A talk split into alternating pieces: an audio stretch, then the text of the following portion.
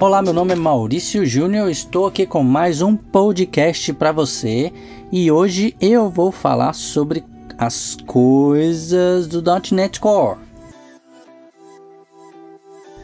Bom, com o .NET Core você pode criar sistemas que funcionam no Mac, no Linux, no Windows, incluindo servidores.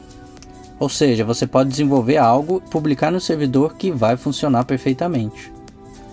Alguns tipos de software ainda não podem ser executados diretamente, como o Windows Forms, mas eu acredito que certamente a Microsoft vai resolver isso.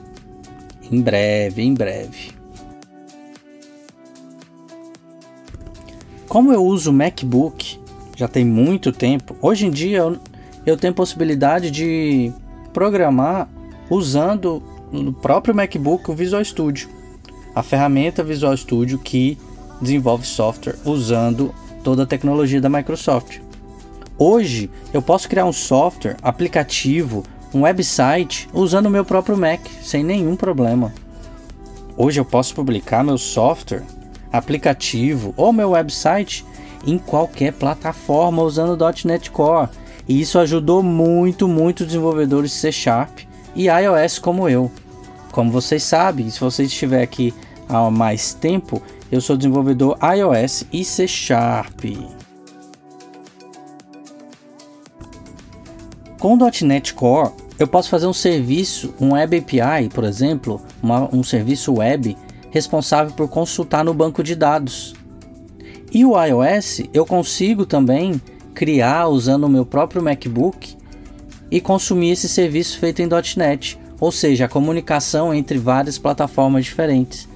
E mesmo assim, eu consigo mostrar todas as coisas para o usuário. Ou seja, usando apenas o MacBook, eu consigo fazer todos os tipos de software diferentes que eu quero, mesmo sendo um aplicativo iOS usando Swift ou um serviço web ou um website.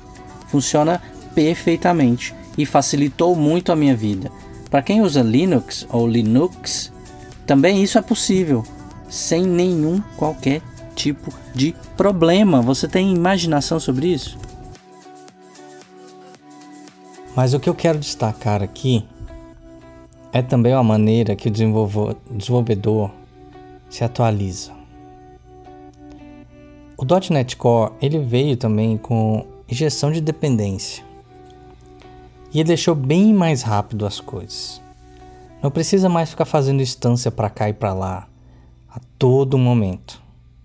Basta colocar um escopo, deixar que a informação esteja no construtor da classe de uma maneira mais simples e no momento certo que for necessário criar a instância, o sistema vai criar para você.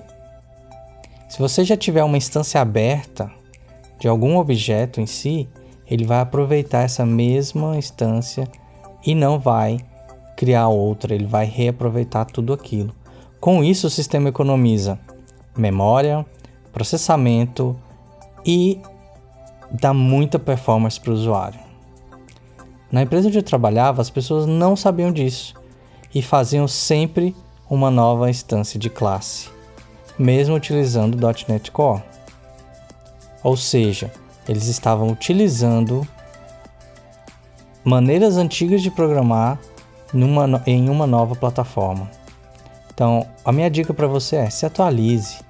Verifique alguns artigos. Eu tenho alguns artigos no Ecode 10 que podem facilitar a sua vida e você vai melhorar bastante o seu nível de código, reaproveitando o código, deixando a sua aplicação mais rápida, usando menos memória e mais eficiência. Bom, eu fico por aqui. Meu nome é Maurício Júnior.